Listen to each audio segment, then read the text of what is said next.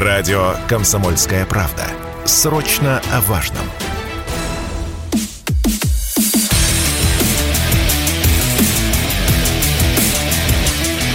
Программа с непримиримой позицией. Утренний Мардан. Всем здравствуйте! В эфире радио «Комсомольская правда». Я Сергей Мардан. Мы по-прежнему на YouTube-канале «Мардан Лайв». Соответственно, если вы еще не подписались, милости просим, подписывайтесь. Если вы уже смотрите трансляцию, тогда не забывайте нажимать кнопку «Нравится» и пишите комментарии. Соответственно, сейчас можно поучаствовать в чате для тех, кто будет смотреть программу уже после окончания трансляции. Просто пишите в комментариях. Так, ну и трансляция в телеграм-канале Мардан. Подписывайтесь. С чего начнем? У меня есть две а, темы, а, в которых главное не сорваться на матерную ругань, но я попробую. Значит, первое. Это вчерашний визит а, Зеленского в Херсон. Я, конечно, все понимаю про военную целесообразность, про то, что патроны надо беречь э, для военных целей, а, ну и все такое прочее.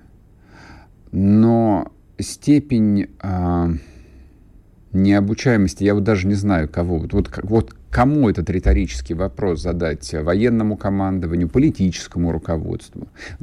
Мне вообще все равно. Мне вообще все равно. И те, и другие должны держать в голове пунктом один внутренняя стабильность Вера российского народа в победу, какие бы проблемы, какие бы трудности у нас не были, вот это вот два базовых условия. Это главное, о чем они должны думать, просыпаясь и засыпая каждый вечер. Мы помним Изюм, когда туда приехала эта киевская мразь.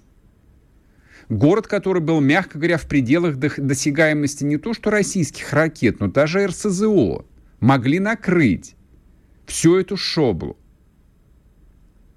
Так ведь? Так. Ну ладно, хорошо, были проблемы, не успели, не отреагировали, спутник был на другой стороне планеты Земля, и не, не вообще где он был, я не знаю.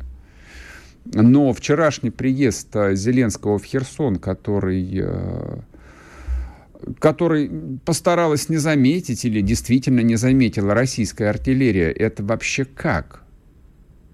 Можно получить какой-то внятный ответ? Очень хотелось бы. Я не понимаю, каким образом состоялся этот необъявленный государственный визит Зеленского а, на территорию России, а Херсон – это территория Российской Федерации, это субъект Российской Федерации, оккупированный украинской армией. Точка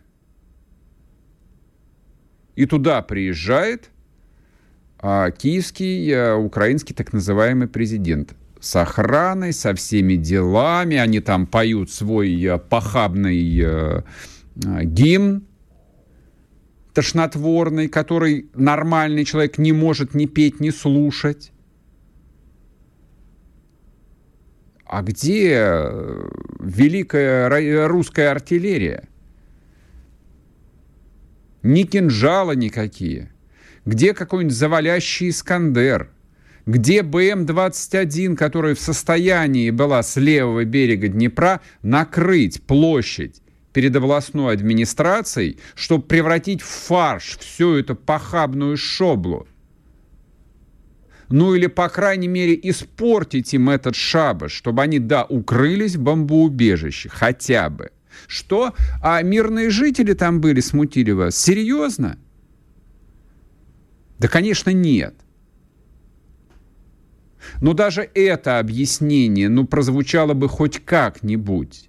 Но не глухое молчание, потому что вот я это молчание воспринимаю как молчание презрительное что не вашего быдлячего дела задавать нам вопросы, почему так, а не по-другому. Или, может быть, для кого-то президент Зеленский по-прежнему является легитимным и участником переговоров?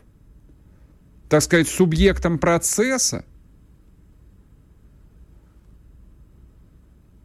Эти несчастные русские люди, которые не смогли эвакуироваться с правого берега, которых прямо сейчас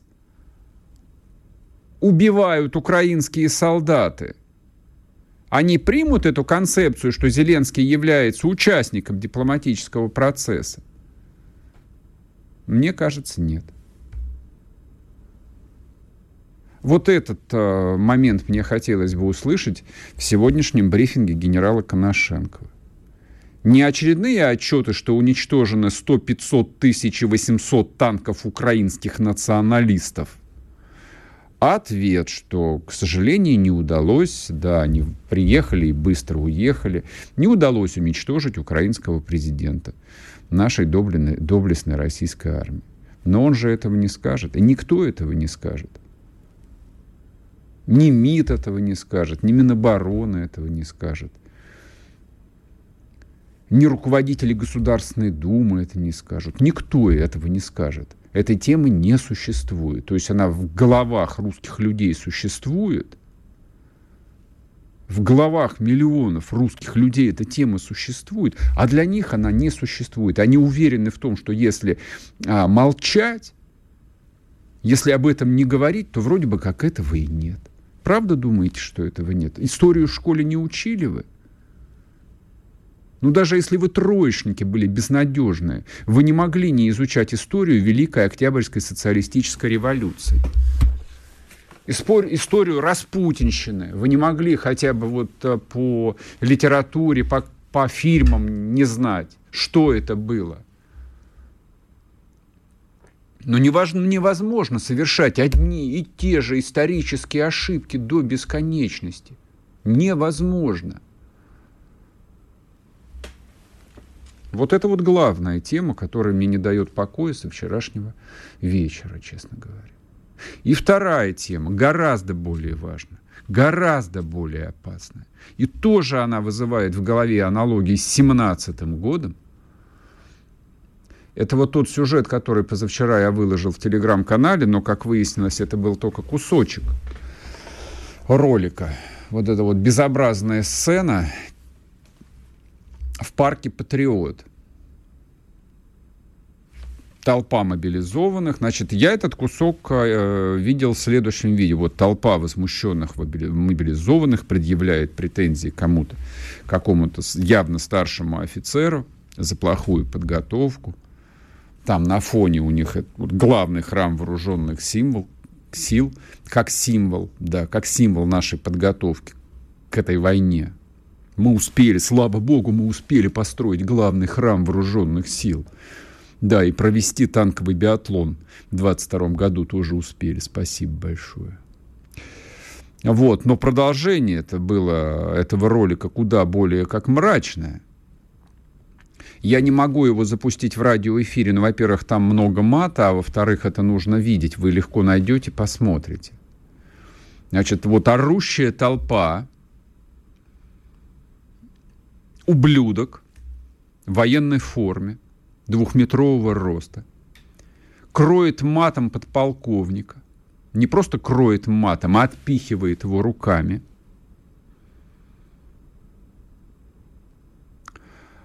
прошло с тех пор уже два дня, третий день.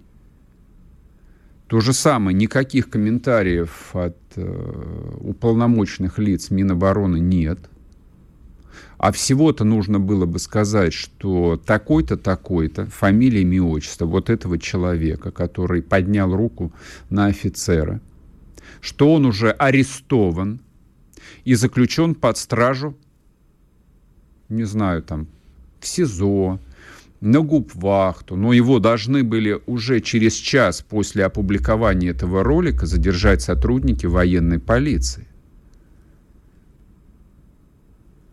Ничего этого нет, никакого комментария нет. Я знаю, что идут обсуждения, вот, ну, скажем так, вот за пределами медийного процесса, но я абсолютно убежден в том, что эта история должна быть озвучена, отработана в публичном, максимально широком пространстве.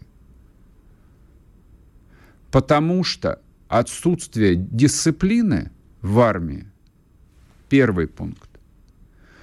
Анархия в армии. Второй пункт. Неуправляемость э, в частях, которые отправляются на фронт. Третий пункт. Вот все это вызывает в памяти любого взрослого гражданина России, который изучал курс новейшей истории, очень неприятные ассоциации. Любой человек, который либо читал «Хождение по мукам», либо видел а, любую из экранизаций «Хождение по мукам», и массу других э, великих литературных и кинопроизведений, знает, что такое, что происходило – в первой половине 17, 1917 года. И чем это закончилось? Вот этот человек, который поднял руку на российского офицера, должен был быть немедленно арестован. И все должны знать, что будет, если ты поднял руку на офицера. Ну, все же знают, если бро... что бывает, если бросить э, пластмассовый стаканчик в сотрудника полиции. Насколько ты лет отъезжаешь э, на зону. А здесь э, что-то другое? Другое, здесь еще опаснее. И вот это вот осознание опасности должно быть в голове у любого. Мне кажется, это очень важно продемонстрировать. Продолжим после перерыва. Спорткп.ру О спорте, как о жизни.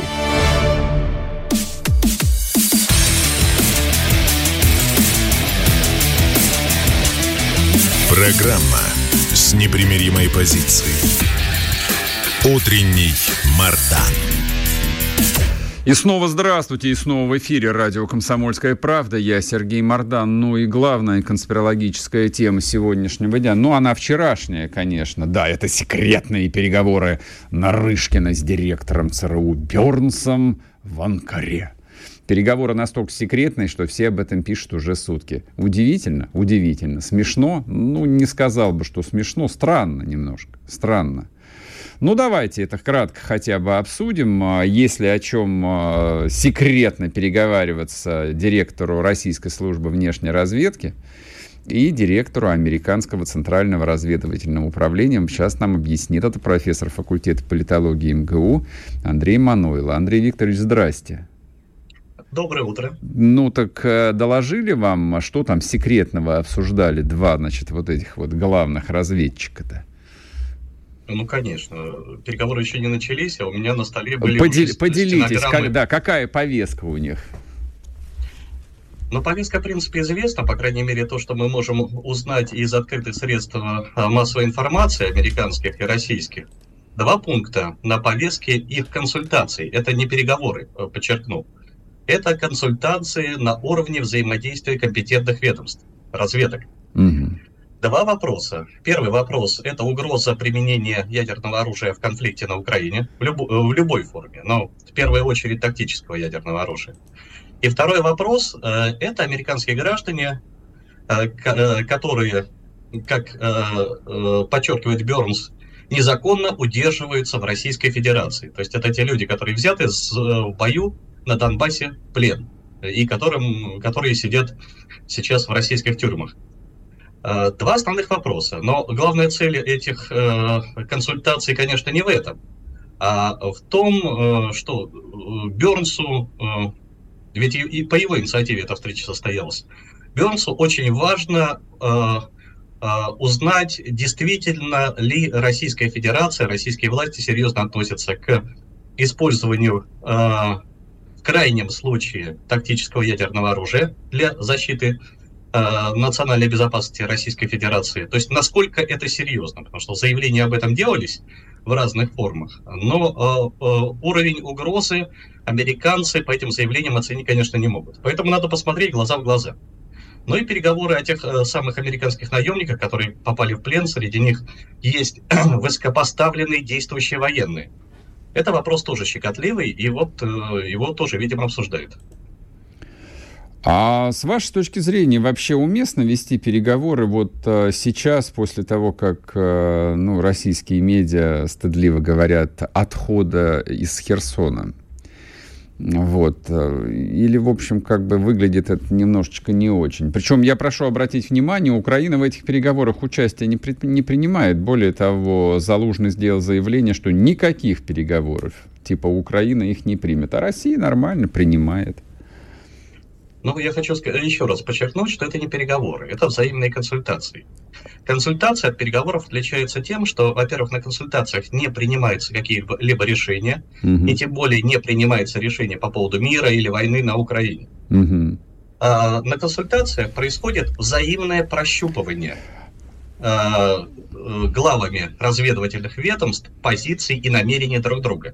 Mm-hmm. Вот. Только в этом ценность заключается. И в этом отношении э, э, ситуация, которая сложилась э, э, в Херсоне, она э, э, повышает градус беспокойства американских властей, потому что они э, видят, что конфликт идет в сторону эскалации, а разозленные русские действительно способны на многое. Так, понятно. То есть вы считаете, что обсуждать они могли исключительно вот возможность применения ядерного оружия на Украине? Не только, не только. Я думаю, что там были еще э, определенный набор вопросов, потому что никогда при проведении подобного рода консультаций, mm-hmm. это ведь закрытые мероприятия, все вопросы, которые обсуждаются на них, не озвучиваются. По крайней мере, э, в американских э, средствах массовой информации присутствуют только эти два пункта. В наших, кстати говоря, тоже. Ну, видимо, э, перепечатали они. А первоисточник информации даже не сам Бернс, который, ну, хорошо владеет русским языком, мог mm-hmm. бы и сам об этом сказать. Он молчит. А первоисточником информации является э, источник из комитета начальников штабов. Ну, то есть это даже не э, первое звено. Э, э, то есть это сторона, которая, может быть, косвенно принимает участие в этих консультациях, но не более того. Угу. Вот, поэтому мы не знаем э, за кулисье этих консультаций.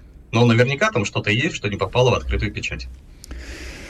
Ну ладно, я единственное надеюсь, что наш Нарышкин э, поставил американцам ультиматум э, и сказал, что что, какое тактическое ядерное оружие. Мы вообще собирались стратегическим ядерным оружием шандарахнуть по Лондону и Вашингтону. Вот, поэтому собирайтесь и уматывайте. Это была шутка, если что, конечно. Вот, ну вообще... Нет, очень грамотный разведчик. Да, сама мы не знаем, какой он разведчик на самом деле, а иначе бы он был бы плохим разведчиком, если бы мы об этом знали. Да, мы только знаем, как он выступал на знаменитом э, заседании членов Совета Безопасности, который для них, для всех устроил Путин.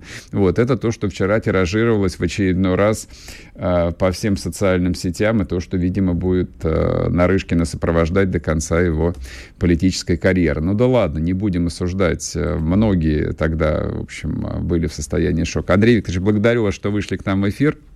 Андрей Манойло, профессор факультета политологии МГУ. А действительно, история выглядит, ну так, э, довольно анекдотично, то есть секретные переговоры глав двух разведок, которые обсуждаются, обсуждаются в средствах массовой информации. Хотя, в общем, ну, никто не может даже теоретически знать, что они обсуждают. Вот политологи там строят всякие домыслы, а, возможно, это вот связанные там э, ядерные сделки. А, Россия сказала, что не будет э, бить ядерным оружием а, по Украине. Почему? Почему Россия должна бить ядерным оружием по Украине, я до сих пор не... Вот я уже 9 месяцев не могу понять, почему Россия должна бить ядерным оружием по территории, которую, в общем, Россия, ну, как мне хочется верить, намеренно поглотить. Ну же, Россия же не будет бить по территории Воронежской области. Ну, согласитесь, это было бы странно. Там находятся прекрасные русские черноземы. Вот Украина это ровно то же самое. Причем, если бы а, эту телегу катали бы до бесконечности исключительно западные СМИ, я бы это понял. Во-первых, они, ну не то чтобы туповатые, они находятся, ну, в то, что называется, в своих нарративах, которые, ну, определяющие, из них не выскочить.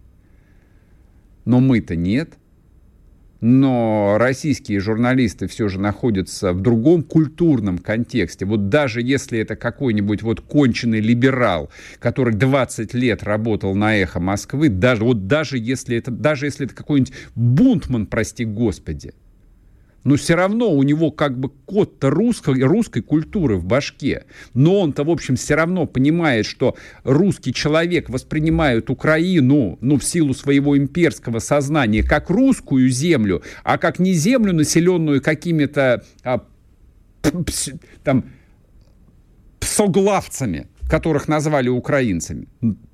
Ну, очевидно же, нет, ну даже российские политологи всерьез рассуждают э, о перспективах применения, неприменения тактического ядерного оружия.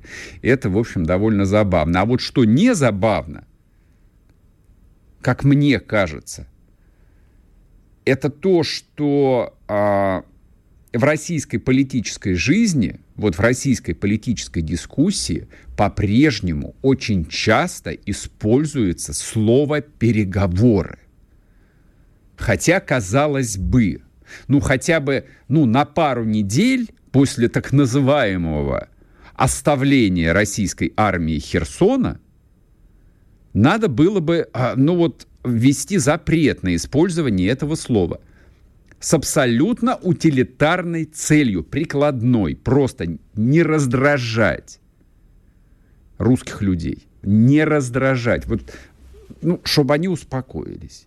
Вот забыли просто об этом. А дальше случится какая-нибудь победа, я надеюсь на это мы возьмем Павловку или что-нибудь еще, или Джозеф Байден сломает шейку бедра, ну или что вот какая-нибудь победа произойдет. Не надо про переговоры сейчас вообще ничего говорить.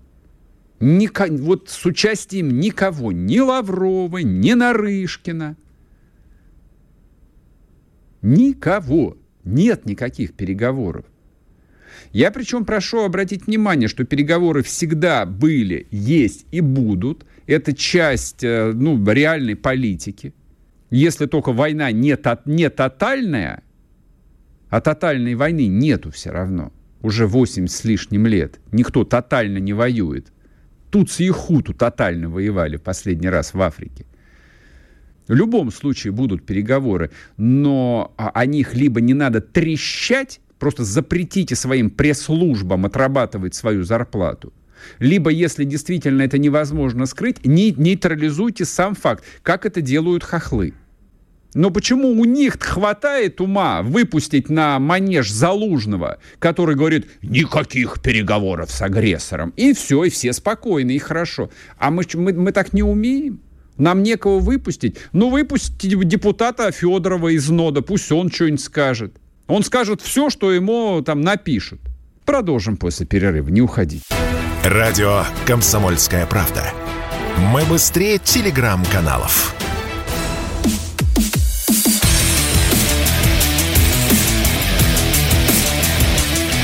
Программа с непримиримой позицией. Утренний Мардан. И снова здравствуйте, и снова в эфире радио «Комсомольская правда». Я Сергей Мордан. А, значит, дорогие мои товарищи, а, вот, которые активно пишут в чате, то есть я не знаю, у меня такое ощущение, что ну, есть какая-то часть аудитории, которая с нетерпением ждет утра, вот он накручивает себя, мучается бессонницей, я не знаю, там, а, вот читает, читает, смотрит, смотрит, смотрит, вот, потом дорывается и начинает, значит, написывать про неподготовленных, э, ну и все остальное. Это я продолжаю мысленную дискуссию с теми, кто вот этого урода, который, повторяю, поднял руку на офицера, оправдывают. Вы э, руководствуйтесь, вот прошу вас, руководствуйтесь обычной логикой. Вот обычной логикой.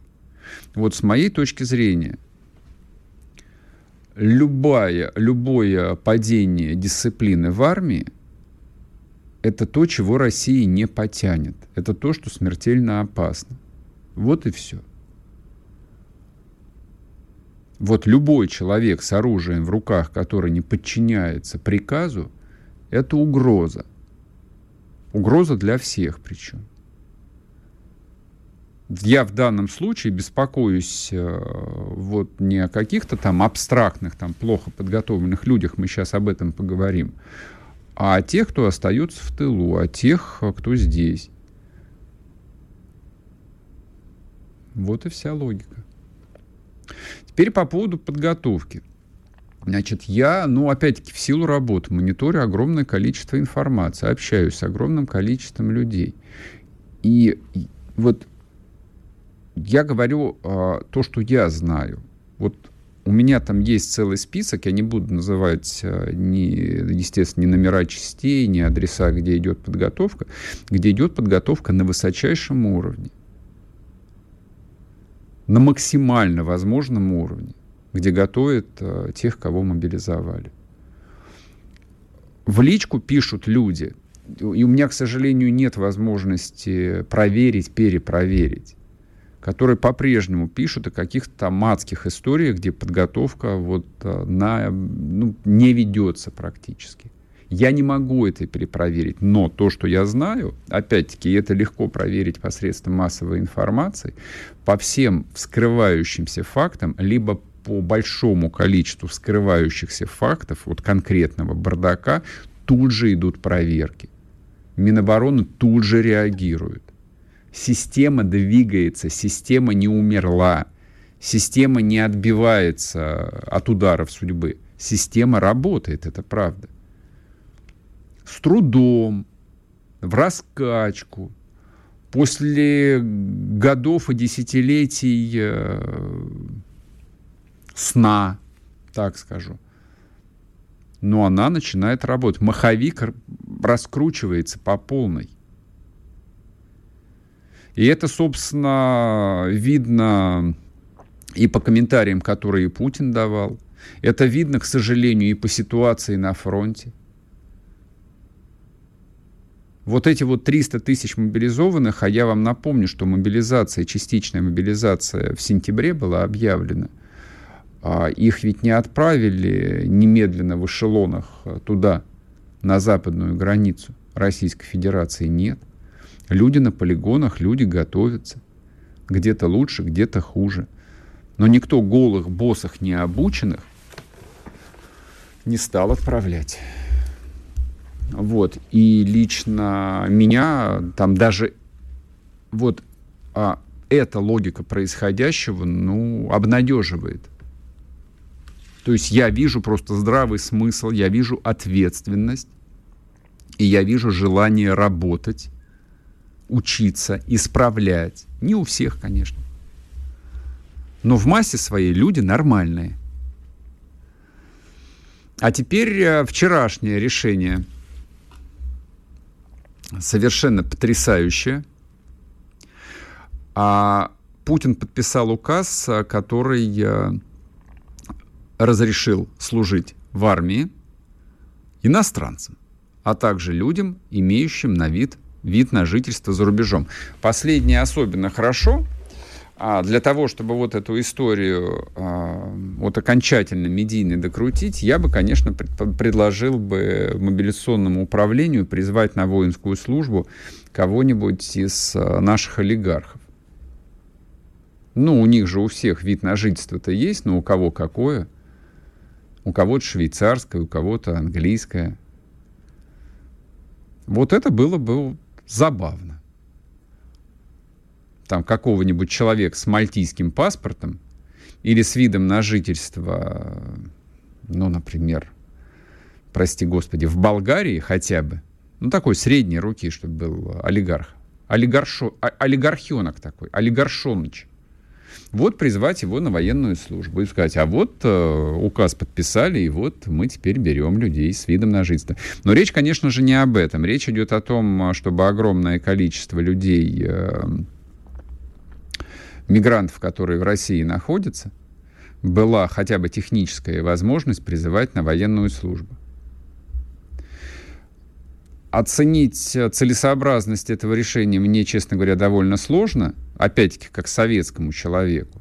То есть я исхожу из того, что оружие можно давать э, человеку лояльному, присягнувшему, не знаю, государству хотя бы, царя у нас нет, присягнувшему российскому государству. Но вот э, является ли адекватной заменой присяги э, желание зарабатывать 200 тысяч рублей в месяц, я не уверен. Не уверен. То есть какое-то количество людей можно призвать,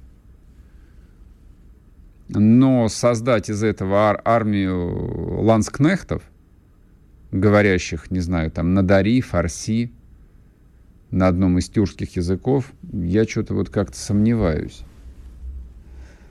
Ну, не говоря уже о том, что все игры с э, трудовой, а теперь еще и с военной миграцией у нас как-то, в общем, привели не очень хорошим результатом. То есть вот наши начальники предыдущие там 15 лет как минимум исходили из логики, что, ну, допустим, для, для развития какого-нибудь стройкомплекса обязательно нужно завозить, завозить дешевую рабочую силу из бывшей Советской Средней Азии. То есть почему это обязательно, я до сих пор не понимаю. Никогда не понимал и не понимаю. То есть это нужно для того, чтобы что? для того, чтобы владельцы строительных компаний, девелоперы побольше зарабатывали бабла, чтобы они поменьше платили рабочим и побольше зарабатывали бабла, эта логика мне понятна, но не близка. А вот здесь в чем логика? То есть привлекать на военную службу мы будем кого? А, бывших афганских спецназовцев, про которых э, писали неделю назад? Что в Афганистане осталось около там то ли 10, то ли 30 тысяч э, спецназовцев, которых готовили американцы и которые остались, соответственно, не удел. Многие избежали. Многие избежали, кстати, э, в Узбекистан, Таджикистан, потому что талибы их всех убили бы просто. И вот этих людей сейчас можно значит, сформировать из них что, дикую дивизию и отправить воевать? Наверное либо а, идет речь о северных корейцах, но я очень сомневаюсь, чтобы идеологизированное государство, которое строит вообще-то а, коммунизм, построило социализм и строит а, коммунизм, ну, в его корейской версии под названием Чучхе, что оно за деньги отдаст а, своих солдат, не отдаст. Вы себе можете представить, чтобы Советский Союз или Куба, допустим, за деньги отдавали бы свои, своих военнослужащих. За деньги нет. Исходя из высоких целей распространения, допустим, идей мировой революции, да, советские э, солдаты и офицеры где только не воевали за 70 лет, кубинцы где только не воевали за 40 лет, начиная от Мозамбика, Анголы и так далее, и так далее, в Латинской Америке. Но они не за деньги воевали. Вот то же самое, мне кажется, будет и с северными корейцами. Тогда о ком идет речь? Вот о тех же самых людях, э, которые не в состоянии прокормить свои семьи, оставшиеся где-нибудь в Ферганской долине, то есть мы на них наденем погоны, мы им дадим оружие. После случая на Белгородском полигоне у меня как-то вот есть некоторые сомнения, что стоит играть в эти игры.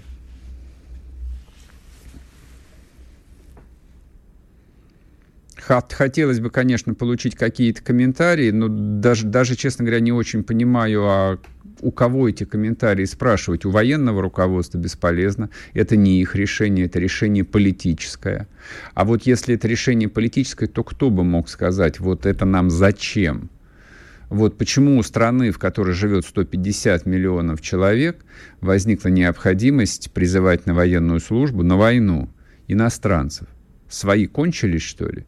Или вы считаете, что в 21 веке можно воевать наемниками, иностранными наемниками? Не очень. Вот э, я в работоспособность э, этой модели просто не очень верю. Надо было провести опрос общественного мнения, конечно, верите ли вы, вы в это, в то, что за нас кто-то может победить в войне, за деньги. Ну да ладно, продолжим после перерыва, не уходите. Радио «Комсомольская правда». Срочно о важном.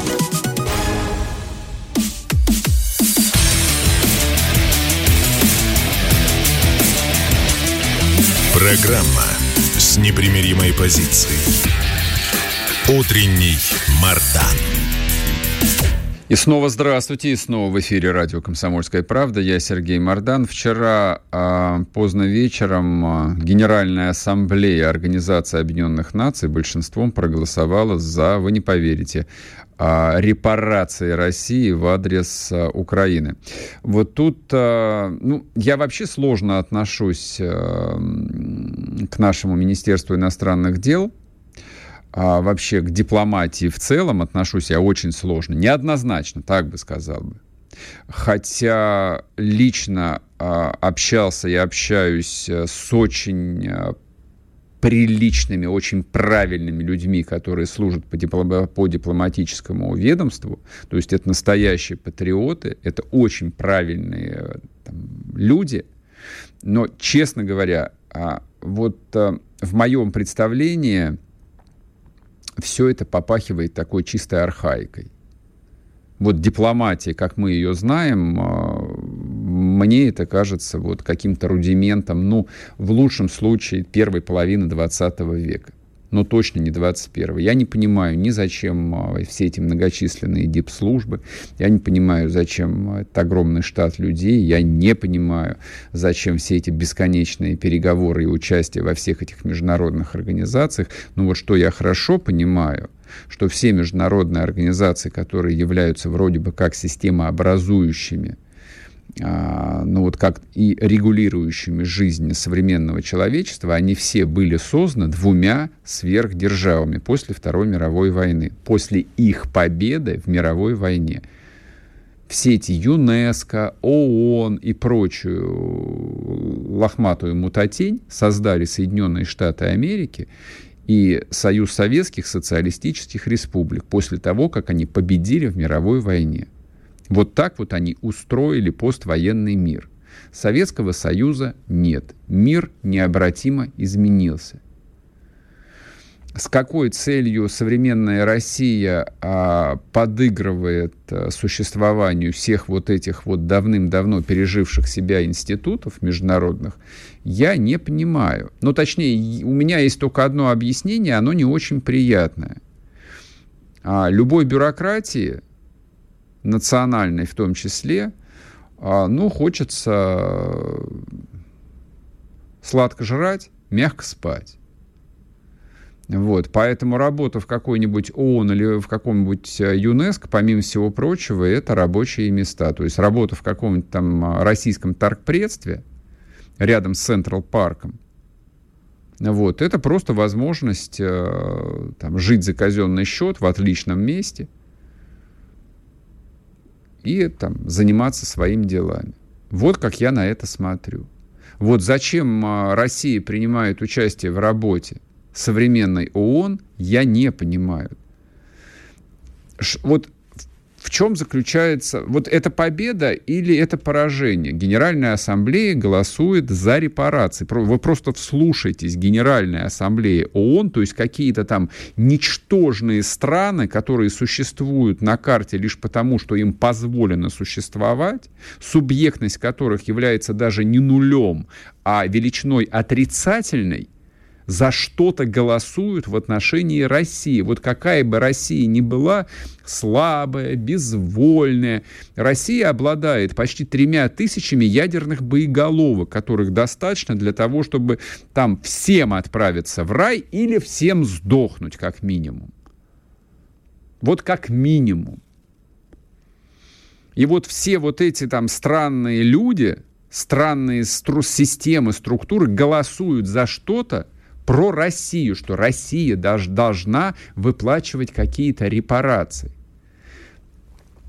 По мне так, а как только подобный вопрос а, возникает на повестке дня, российская делегация по заветам а, верных а, соколов товарища Сталина, выкормышей товарища Молотова, в полном составе встает – и выходит из зала заседаний, значит, устраивает, так сказать, дипломатический демарш.